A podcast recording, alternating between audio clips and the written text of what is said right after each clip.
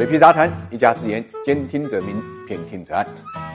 理财魔方倡导科学投资基金，为每一个用户量身定制基金投资组合，涵盖股票、债券、大宗商品、海外 QD 基金等等，可以满足中高净值人士的资产配置需求。理财魔方拥有证监会颁发的基金销售牌照，合法合规。大家可以在各大应用商店下载理财魔方 APP 体验一下。财富八卦，八卦财富，财富人物。我们今天关注沈南鹏。沈南鹏呢是红杉中国的合。伙人也是在中国互联网行业里面最成功的投资家之一，当然也是带了最多的中国互联网公司去美国上市的人。曾经因此呢，他当选了 CCTV 的中国经济年度人物。而有幸的是，那一年水皮正好是评委，所以在推荐方面做了一点点小小的贡献。也就那个时候，我们认识了沈南鹏这个人。江湖里一直流传马化腾眼中唯一认可的男神就是沈南鹏。据说呢，在一次公开的活动上，马化腾。碰到沈南鹏，开口就跟人介绍他是数学高手，奥数金牌，夸的沈南鹏是不太好意思。因为一九六七年出生的沈南鹏啊，学生时代就非常厉害，斩获了很多项数学竞赛的大奖，而且还是首届全国中学生计算机竞赛的冠军。从小呢就被称为数学天才。后来呢，大学的时候呢，他是上的交通大学。那么在学校期间呢，又做了学生会的主席。后来呢，为了当数学家，他赴美留学。很有意思的是，在哥伦比亚大学学了没多久，他就跑到了。耶鲁改读了 MBA，一年以后呢，拿到了耶鲁 MBA 的文凭，开始在华尔街找工作。但是他由于没经验，经常四处碰壁。那么经历了很多次的失败之后，他找到了门道，用了两个多星期把江恩理论啊、波浪循环啊、布伦特原油报价这些问题搞透了。最后呢，进入了花旗银行担任投资经理。那么在花旗银行做了多年之后呢，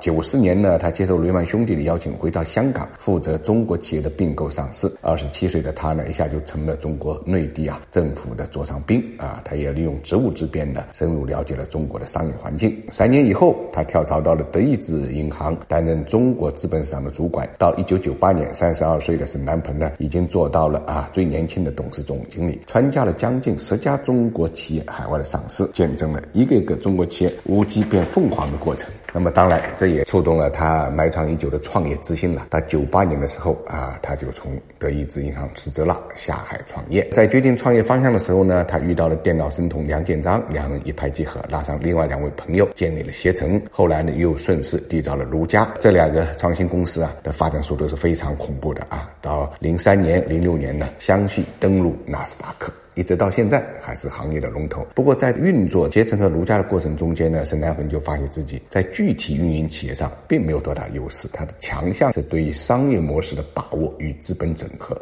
所以零五年的时候，他就跟张帆一起将红杉资本引入了中国，创建了红杉资本中国基金。当然了，红杉中国并不是中国最早的创投机构。那么迟来的沈南鹏呢，需要一个成功的案例来证明自己。他的封山之作就是周鸿祎。零六年，他向奇虎三六零投资。六百万美金，同年第二轮再次追加一百万美金。那么，奇虎三六零在二零一一年登陆纳斯达克，红杉中国呢获得了数倍的投资回报。从三六零开始，沈南鹏以快、准、狠的特点拿下了中国互联网的半壁江山。这是一个统计啊，二零一零年之后，十二家超过百亿美元估值的独角兽中间，红杉中国捕获到了九家。目前中国独角兽数量是一百八十一个，红杉资本投资独角兽数量呢是五十家，占比将近百分之三十。如果按照上上市公司市值计算，目前红杉中国投资的上市公司的市值超过六千二百亿美金。仅在中概股的电商公司中间，红杉中国就包揽了前三大平台：阿里巴巴、京东、拼多多。而且红杉中国也是唯一一个同时投资了今日头条、美团点评、滴滴、